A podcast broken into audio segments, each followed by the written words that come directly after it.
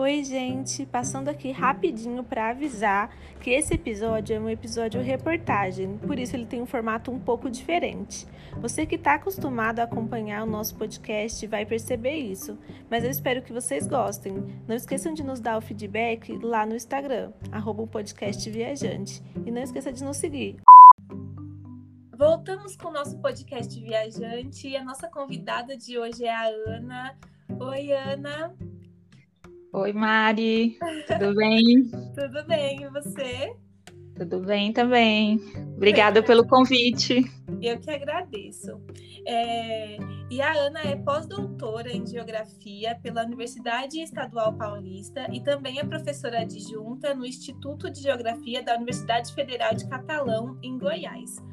Por que, que a gente trouxe a Ana aqui? Porque a gente vai falar de um tema muito interessante. Recentemente, a gente ouviu falar né, que haveriam racionamentos de energia, né? E, por, e por hora, esse fantasma se afastou, mas existem previsões aí de que nós teremos problemas nesse sentido. Eu acho importante a gente debater esse assunto, já que ele apareceu, né? E aí eu queria é, aproveitar que a Ana está aqui com a gente para saber, Ana, é, você que estuda sobre esse assunto, né? Como você tem visto esse movimento?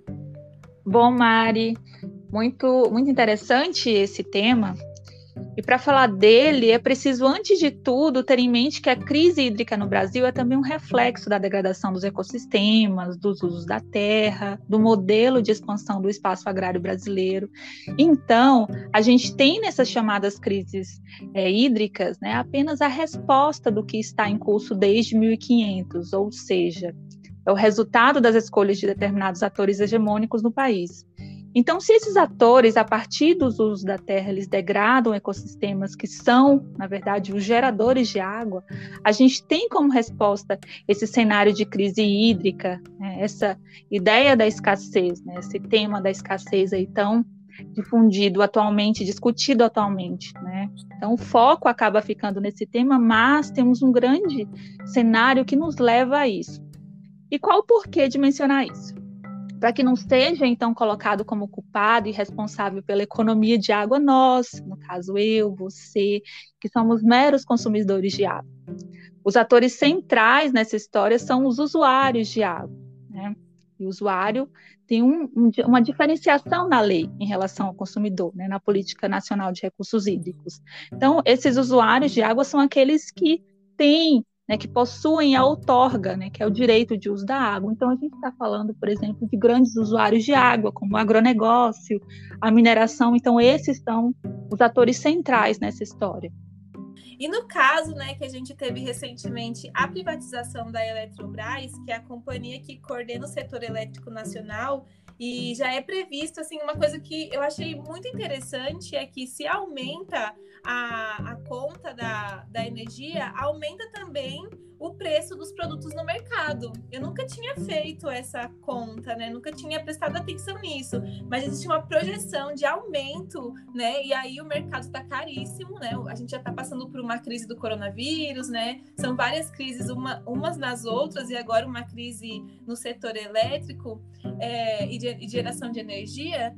E aí é, eu fiquei pensando, né, que a gente poderia pensar pouco mais aprofundado sobre esse aspecto do aumento, né, da conta de luz.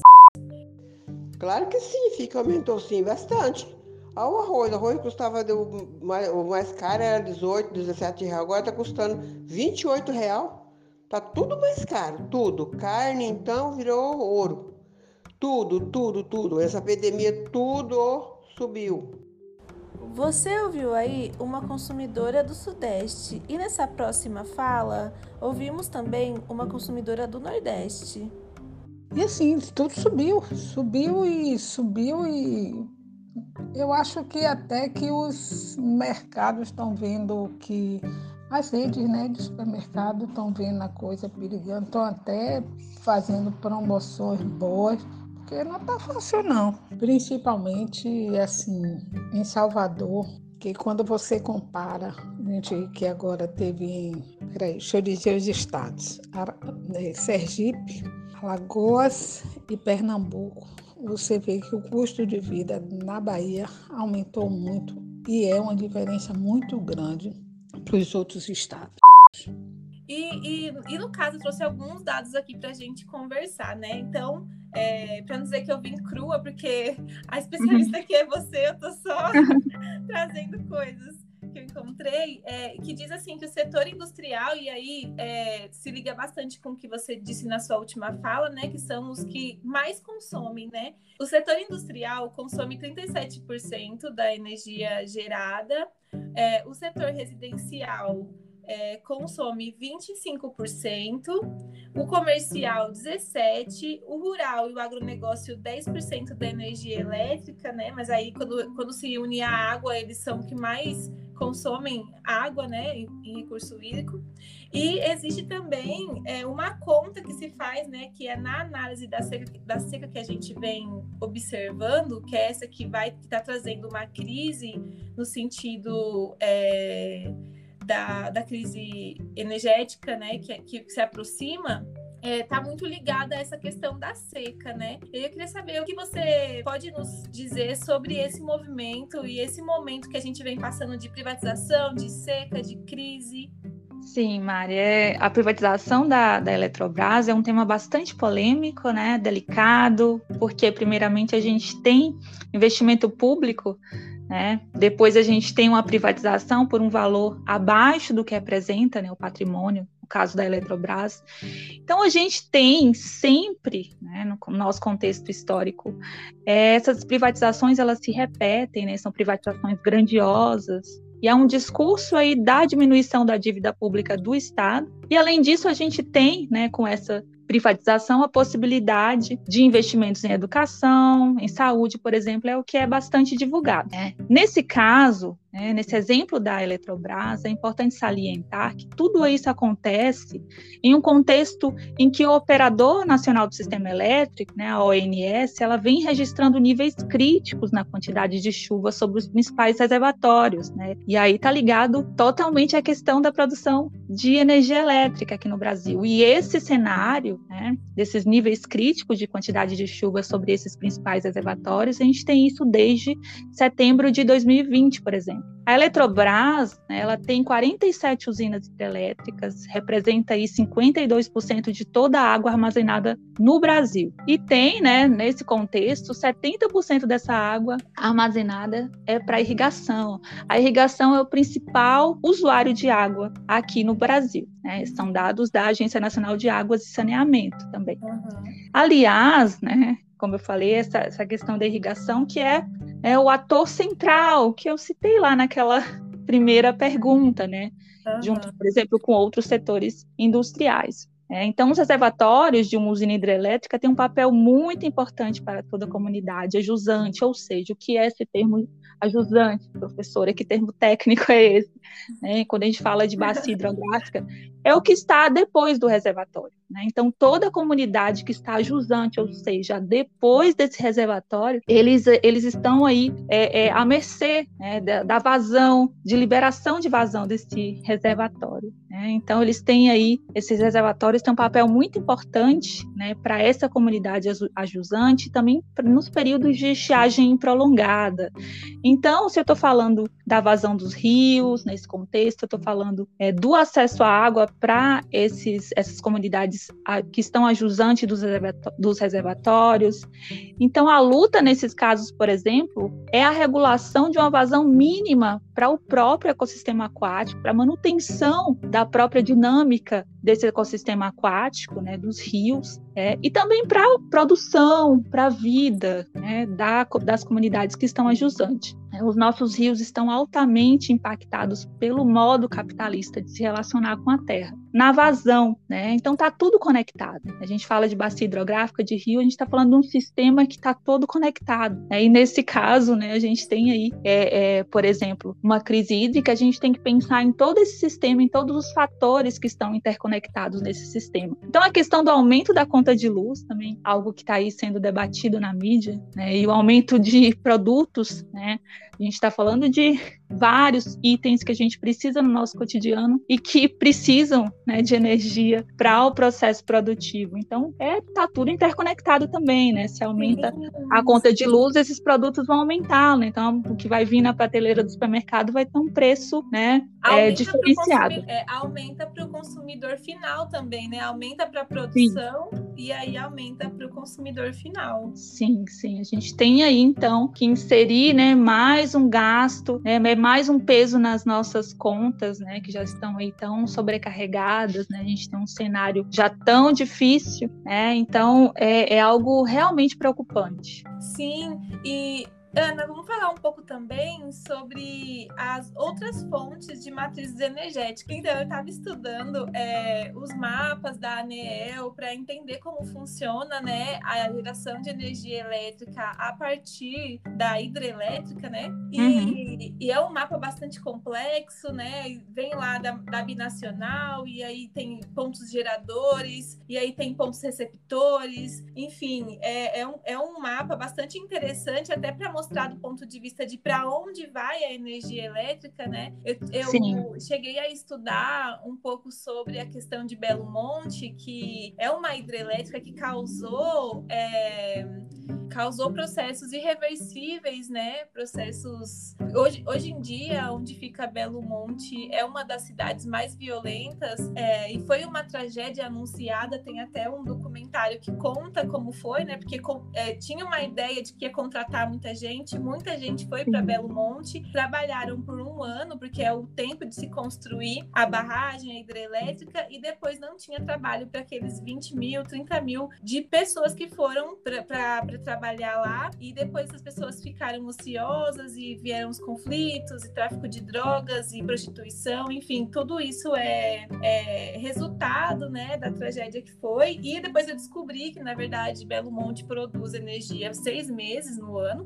e produz para o Sudeste, né? E aí se eu estiver falando besteira você pode me corrigir, mas eu eu dei, eu dei uma lida e encontrei isso. E aí nesse momento em que a gente deveria estar pensando, né, em formas mais sustentáveis de se produzir energia, é, a gente escuta é, é, profissionais é, do governo, da parte governista, falando que vamos reativar a termoelétrica, né? E reativar a termoelétrica em 2021, né? Nossa, uma coisa assim que parece que a gente voltou no passado. O que, que você acha dessa decisão, Ana? O que, que você pensa sobre isso? Mari, esse assim, é um, um contrassenso grande, né? E também a questão da termoelétrica vai aumentar as emissões brasileiras de gás carbônico. Né? Então, a gente tem aqui no Brasil atualmente cerca de 15 gigawatts de termoelétricas a gás, mas a fonte solar, a eólica, né, elas são as mais baratas do mercado. Né? No Brasil, o cenário, né, o, o, cenário grandioso de produção de energia são referentes às hidrelétricas, né, elas são responsáveis aí por cerca de 63% da produção energética. Né? E outro dado importante em relação a isso, que cerca aí de 83,19% da matriz energética brasileira ela já é renovável, isso é um ponto positivo, bastante positivo. Mas quando há necessidade de acionamento de termoelétricas para atender as demandas do país, né, como elas são mais caras, funcionam à base de combustíveis fósseis, aí o nosso bolso sente mais. A gente lembra da questão da resposta passada. Né? Então, são necessários mais investimentos em energia limpa, como a energia solar, a energia eólica. Né? A energia eólica ela representa aqui no Brasil cerca de 8,8%. E a solar fotovoltaica, cerca de 1,3%. Cenário né, bem tímido. Sim, e é curioso porque eu acho que o Brasil pode ser bastante promissor na energia solar, né? A gente tem aí períodos longos de, de verão, de sol. Exato, exato. Né? Esse cenário precisa mudar. A gente precisa ter mais investimento aí no setor de produção de energia eólica né, e solar. Pois então, depois de conversar com a Ana, nós fomos tentar entender melhor como funciona a questão da energia solar. E por sorte, nós encontramos o engenheiro Felipe Ribeiro, que trabalha na empresa SDB Energia Solar, que inclusive nos contou tudo como isso funciona. Oi, Mari. Há uns quatro anos atrás eu trabalhava na concessionária de energia, que é a Coelba aqui na Bahia, né? Quando finalizou meu contrato, eu tive uma oportunidade em um mercado novo. Eu via, eu vi, né, essa oportunidade em um mercado novo. Eu perguntei para o Felipe como ele começou no setor e como funciona para a adesão e a inclusão desse setor no Brasil. Pode-se dizer que eu tenho contato com essa área desde 2017, por aí, quando começaram a chegar essas demandas lá no setor que eu trabalhava. Eu ainda estava na Coelba e o setor era análise de projetos. Logo acabei aprendendo bastante dessa área, essa parte burocrática, normativa e o processo para você homologar uma usina de um cliente. Só que me faltava a prática. Junto nessa base que eu peguei dos projetos e com o fim do meu contrato lá na Coelba, eu decidi investir nessa área de vez. Fiz uns treinamentos, uns cursos e o primeiro sistema que eu instalei foi na minha própria casa. Porque acredito eu, né, que nessa área, casa de ferreiro não pode ter espelho de pau. Daí eu passei a mesclar as instalações próprias com os projetos e consultorias que eu estava fazendo, prestando para outras empresas. Até que um dia eu recebi uma proposta para assumir o setor comercial de uma empresa no interior e acabei aceitando. Bom, a parte técnica eu já sabia. Eu aceitei o desafio agora para aprender a área da gestão, onde eu tinha que supervisionar um time de vendedores iniciantes, dar treinamento e estar tá sempre me atualizando sobre o setor para poder passar isso para minha equipe. Essa experiência foi muito boa para mim, não posso negar, pois acabei tendo contato de ponta a ponta com esse mercado, desde a prospecção e da venda até a parte das instalações e das obras e por fim o acompanhamento da geração da usina do cliente. É, vale frisar essa última parte porque é uma coisa que é, muitas empresas não fazem, né? O que lá no início eu decidi fazer sem muita perspectiva era mais para me manter, porque eu tinha saído da outra empresa, acabou despertando em mim o desejo de ser referência no setor. Como é um mercado em ascensão, eu vejo muitas empresas, entre aspas, né, que estão querendo surfar nessa onda, mas que não têm as devidas capacitações técnicas. Então, infelizmente, tem muita empresa aí no mercado que está deixando a desejar ela está querendo surfar nessa onda, então é algo que o cliente tem que pesquisar antes, né? Sobre a empresa antes de fechar o sistema. Eu vejo muita instalação errada, muita prestação de serviço de má qualidade e o pior, um péssimo pós-venda, que é a parte que você mantém a relação de parceria com o cliente. Isso é importantíssimo. Não é só vender e instalar, você tem que depois manter um relacionamento com esse cliente. Até porque o cliente satisfeito, ele indica outros clientes. Isso é muito importante. Atualmente eu sou gerente de operações de uma filial de uma empresa de energia solar aqui em Salvador, que atende atualmente quatro estados, mas estamos crescendo. Estou diretamente envolvido em todas as etapas do processo e graças a Deus nosso trabalho tem sido um diferencial no mercado. Nós perguntamos também como funciona o acesso à matéria-prima para fazer as placas solares. Bom, com relação a, ao acesso a esses equipamentos aí, grande parte ainda hoje é importada, né? A gente tem aqui no Brasil hoje uma grande quantidade de, distribu de distribuidores e fornecedores que estão aí viabilizando as empresas até acesso a esses equipamentos. Né? A gente também tem condições facilitadas de, de financiamento em, em banco, né? linhas de créditos voltadas exclusivamente para essa parte de sustentabilidade, né? que é uma coisa muito boa mas também tem alguma parte, tem parte de, do, da matéria utilizada nas instalações que já é feita aqui, mas é mais voltado para parte de infraestrutura, essas coisas, né? Assim, a, o coração, digamos assim, do, da energia solar ainda é importada, né? Que são os painéis e os inversores. Mas a gente tem uma grande quantidade de marcas, né? Tem novas marcas no mercado Outra questão foi com relação aos desafios e incentivos que os investidores nessa área têm enfrentado. E em relação ao governo, a gente te, teve aí teve alguns programas de incentivo por parte do governo, inclusive teve um que começou ano passado que foi a isenção de impostos para poder estar tá importando esses materiais, que está válido, se não me engano, até o final desse ano, começou ano passado e teve alguns programas de incentivo também a, a compra e financiamento de energia solar por parte do governo. Teve um programa mesmo que chamava Progedeu, era ProSol, alguma coisa assim, que estava incentivando. Mas hoje meio que deu uma. Assim, os que estão em andamento funcionam bem, né? Mas hoje está partindo mais essa iniciativa das linhas de crédito dos bancos privados, né? Para poder facilitar o acesso do cliente a esse tipo de, de equipamento. Claro que facilitando as condições para o cliente a ter condições de comprar o seu sistema, né? ele também está facilitando e está contribuindo muito para as questões ambientais, né? Porque quanto mais clientes geram a sua própria energia, menos a gente vai, menos demanda a gente vai ter em cima das usinas hidrelétricas, que hoje é onde, onde é a maior a matriz, né? A maior parte da matriz energética é das usinas hidrelétricas. Hoje a energia solar representa menos de, de 10%, não bem menos, 5 a 7% da matriz energética do Brasil. Então, assim, ainda tem um longo caminho para a gente percorrer para que a energia, para que essa fonte de energia renovável seja algo relevante no país. A gente tem a energia eólica que já representa um percentual maior, que também é muito bom, só que não é tão fácil de ter acesso como a energia solar. Hoje a mais popular mesmo é a energia solar. Em relação aos desafios, o Felipe falou que basicamente é a concorrência desleal por parte de algumas empresas que estão iniciando, que por não ter essa devida gestão, nem essa devida expertise, não ter uma equipe técnica qualificada, né, não investir tanto nessa parte, acaba barateando muito os custos do sistema e aí para poder entrar no mercado a, a todo custo. No mais, sabe, é bem tranquilo. Adquirir um sistema de energia solar é muito vantajoso, porque o cliente passa a gerar sua própria energia, ele consegue zerar seu consumo e fica pagando para a concessionária somente as taxas mínimas, né, que é a taxa de disponibilidade da rede. Hoje a gente tem várias linhas de crédito em diversos bancos que facilitam a adesão do sistema. Não é nenhum bicho de sete cabeças. As parcelas de financiamento ficam muito próximas do que o cliente já paga, já paga para as concessionárias e tem clientes que as parcelas do financiamento ficam mais baratas do que o que ele paga para a Coelba hoje, digamos assim, né? E quando você quita essas parcelas, você vai desfrutar dessa energia limpa e barata para o resto da sua vida. Só, só de garantias que a gente tem nos equipamentos chega a 25 anos. Então, assim, Mari, o interessante aqui da SDB Energia, que é a empresa que eu trabalho hoje, é que nós conseguimos as melhores taxas do mercado, já puxando a sardinha para o meu lado, né?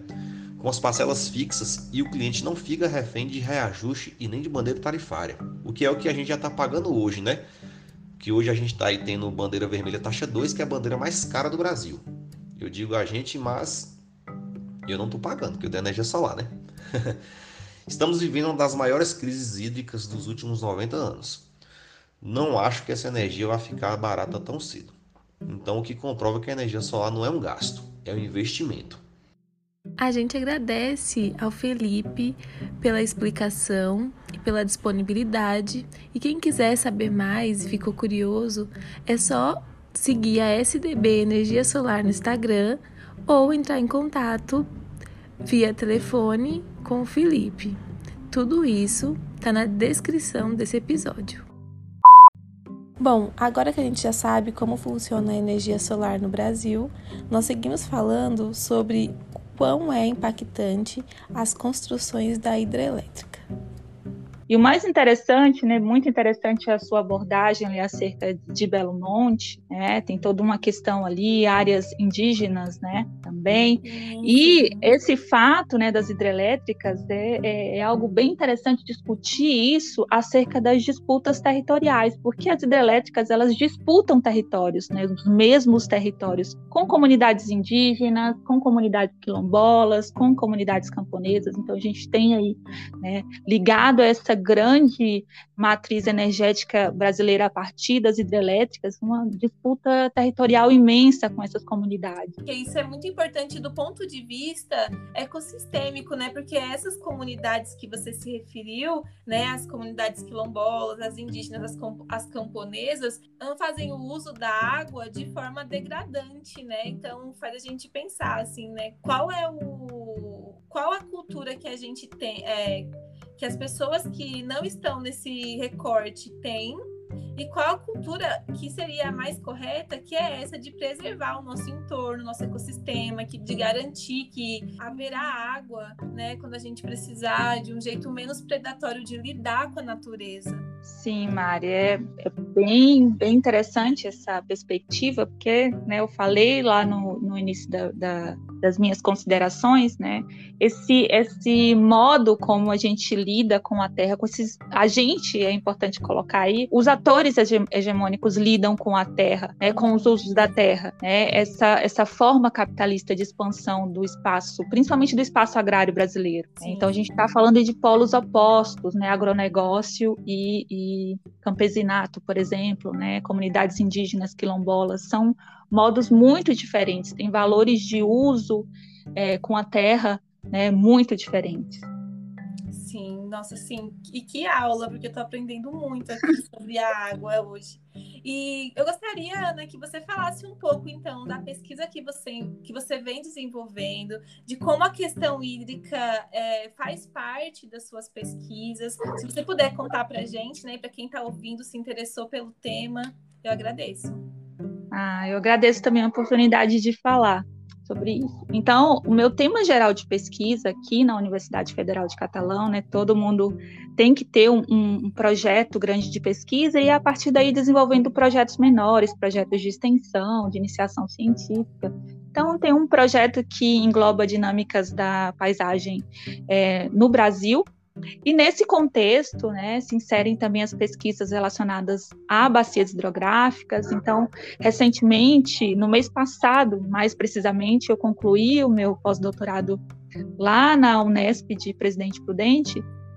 E esse pós-doutorado, essa pesquisa de pós-doutorado foi uma continuação até da minha pesquisa de doutorado, que por sinal também teve né, uma ideia ali do que eu fiz no mestrado, na graduação na especialização também, e aborda é, a transposição do Rio São Francisco, então foi o grande tema da minha pesquisa de doutorado, a transposição do Rio São Francisco, é, pensando em conflitos pelo uso da água, tendo a transposição um exemplo de conflito pelo uso da água, e já no, no pós-doutorado, eu trouxe um viés de análise da paisagem, né, de identificação da paisagem no semiárido nordestino, a partir da população que foi expropriada em virtude das obras da transposição do Rio São Francisco.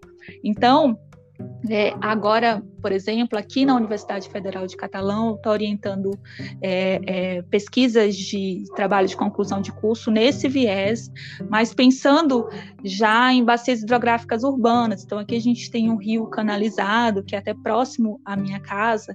Então, esses impactos referentes à canalização de rios, essa identificação com os rios urbanos, né, quando eles estão canalizados, encaixotados, eles se tornam invisíveis, as pessoas não entendem que ali é um rio.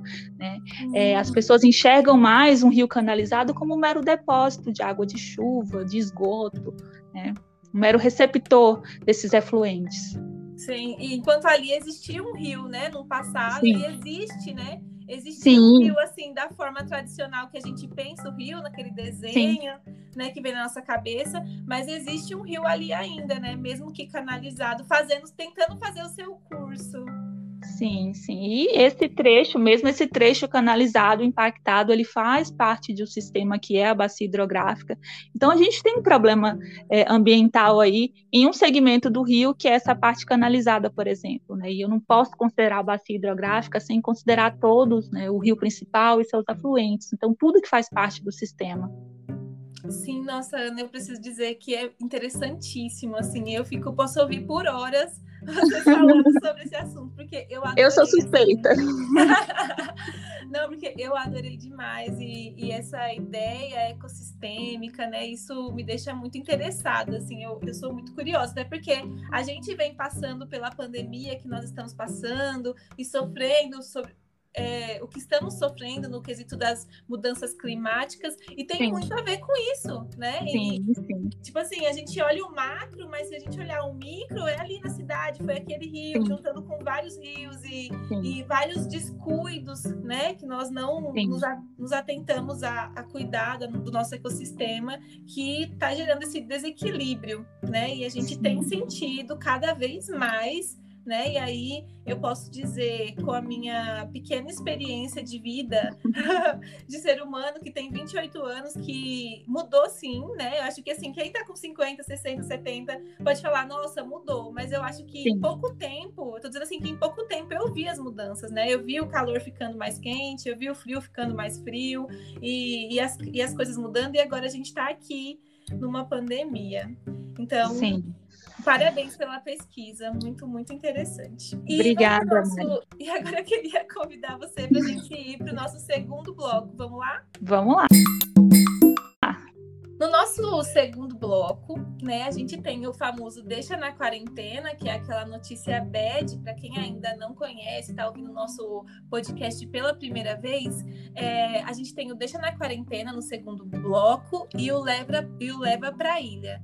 É, o Deixa na Quarentena é uma notícia bad que você considerou ruim e que você gostaria de não ver, não, não ver mais, né, não, que não se repetisse. É, e o Leva para a ilha é uma coisa boa, tão boa, que você levaria para a que você levaria se tivesse fazer uma escolha, assim, uma seleção de coisas, você falava, ah, esse vai comigo. Então, vamos lá, Ana, o que, que você deixa na quarentena? Nossa, que difícil, porque tem bastante coisa, mas eu tinha pensado uma, mas hoje cedo eu pensei, não, tem que ser duas, porque essas duas coisas estão interligadas, então deixaria o negacionismo, né? Ah, e eu deixaria também uma, uma figura aí pseudo-profissional que surgiu bastante né, nesses últimos tempos, são os coaches.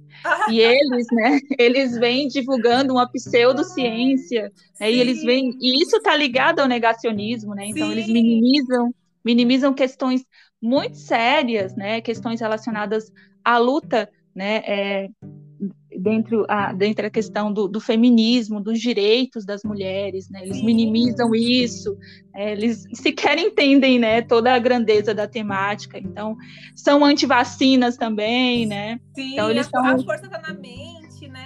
Tipo Sim, você vai poder ficar milionário cortando o cafezinho e ganhando um salário mínimo, assim. São coisas, assim, totalmente inviáveis e, e é uma pseudo, pseudociência mesmo.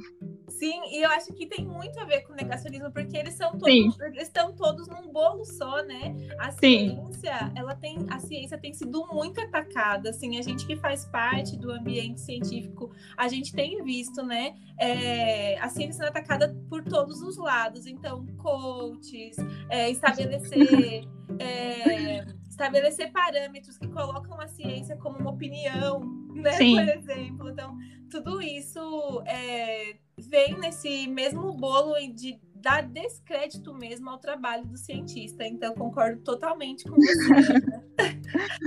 o meu deixa na quarentena, que não tá nem na quarentena, né? Eu espero que nunca chegue, é o tal do voto impresso, gente. Por favor. Por favor. Vamos parando por aqui. Isso não faz sentido. tipo assim, a gente tá num sistema eletrônico, todo mundo usa. É... Tá todo mundo no sistema eletrônico, entendeu? Não, não tem por que a gente voltar pro voto impresso. A urna eletrônica é segura, já foi provada um, um zilhão de vezes, já foi auditorada, já foi desde o Aécio lá negando tudo mais. Gente, a urna é segura. Inclusive, ela é a garantia de que não vai ter voto de cabresto, né? Que ainda Exato. segue acontecendo algumas coisas na política que são culturais, que, que levam tempo para a gente se desgarrar, mas eu acredito que o voto impresso não vai resolver os nossos problemas. Eu acho que ele vai piorar os nossos problemas, né? Nessa questão da, do, do mundo é, político, né? E do trâmite democrático. É, e, no, e no caso do leva para a ilha, Ana, o que você levaria para a ilha? Ai, que escolha difícil também. Ah, eu levaria a minha família inteira, mas assim, um, um fato esse Além ano, né? Família. Além da família, né? É, esse, o que eu vou falar faz parte da família também, mas eu, eu né, levaria, daria um, um êxito para esse fato, porque esse, esse ano eu adotei o meu segundo cachorro, o Shoyo, então eu levaria ele. Ai, que nome lindo! para fazer companhia para o sushi. Então eu tenho o Shoyo e o sushi. Eu tenho, é uma dupla, né? Então. Você amar a comida japonesa, porque eu amo, já estou me identificando aí. Você escolheu Mas... o Shoyo, o sushi. Mas sabe o que é mais paradoxo nisso? Eu tenho alergia a peixes e frutos do mar. Então, assim, eu fico só no imaginário mesmo. Sabe? Só nesse, nesse, nesse mundo metafórico mesmo, porque comer eu, comer eu não posso, né? Mas eu posso colocar o nome nos meus bichinhos. Então, leva o sushi e o shoyu. Ai, amei, amei o nome, amei ele demais. E, e, tipo, eu acho que é muito importante a gente ter um animalzinho nessas horas, até que a gente tá passando por essas coisas, porque eles são, assim, um ponto de afeto, né? Eu falo, Sim. gente, animais de estimação são pontos de afeto, assim, eles nos fazem, nos trazem sensações, são amorosos, né? E é, é incrível. Sim, sim, ensinam bastante a gente, a gente a ser mais humano. Sim, verdade. E o meu levar para a ilha, no caso, né? Eu mudei de última hora aqui, pensando várias coisas, muita coisa, além das coisas que vem acontecendo de ruim, tem muita coisa boa acontecendo, né? Acho que sim, né, sim. é esse misto aí. E aí eu fiquei pensando na nossa ótima conversa que a gente teve aqui sobre, sobre é, novas possibilidades de geração de energia e eu vou deixar aqui o meu leva para ilha pensar novas possibilidades, novos pensamentos sobre as coisas. Eu acho que, né, com base na ciência, mas é, com, com base na ciência, a gente poder pensar num mundo mais humano, mais justo, né? As novas possibilidades. Então, eu tô deixando, eu tô levando para a ilha aqui a reflexão do novo, assim, do novo como possibilidade. Então, se a gente conhece é, um um aspecto que não faz bem, no caso, a gente estava falando aqui sobre a geração de, de, energia elétrica e pensando nas novas possibilidades mais sustentáveis, né? É, na possibilidade da energia eólica, nas possibilidades da energia solar. Então, eu acho que quando a gente é, senta junto, para junto, para pensar nas novas possibilidades que possam trazer um, um novo contato com né? Eu acho que esse momento é um momento muito legal, é um momento muito interessante. Então, Sim. eu levaria para ir essa ideia de pensar o novo, de pensar por um outro viés, de tentar trazer um, um melhoramento daquilo que a gente já conhece. Sim, ótimo, Mari. Boa. Ai, Ana, foi muito, muito bom te ter por aqui. Obrigada por ter topado. Eu estou muito feliz, muito animada com o nosso debate. Eu acho que tem muita coisa para acontecer nesse sentido da geração de energia, da crise hídrica. A gente vai patinar nisso aí por um tempo. O que, que você acha? É, eu acho que a gente tem muito a aprender ainda, muito a investir. É, a gente precisa investir em pesquisa, né, ou a ciência aí no, no, no, na, no meio do debate de novo. É, para que as coisas caminhem no sentido é, não degradatório, mais ainda. Né? Então a gente tem um caminho aí pela frente, a gente precisa rever muita coisa, né? Para que a gente não entre em extinção. É, sim, eu acho que é pensando também no nosso sobrevivência, né? Sim. sobrevivência agora.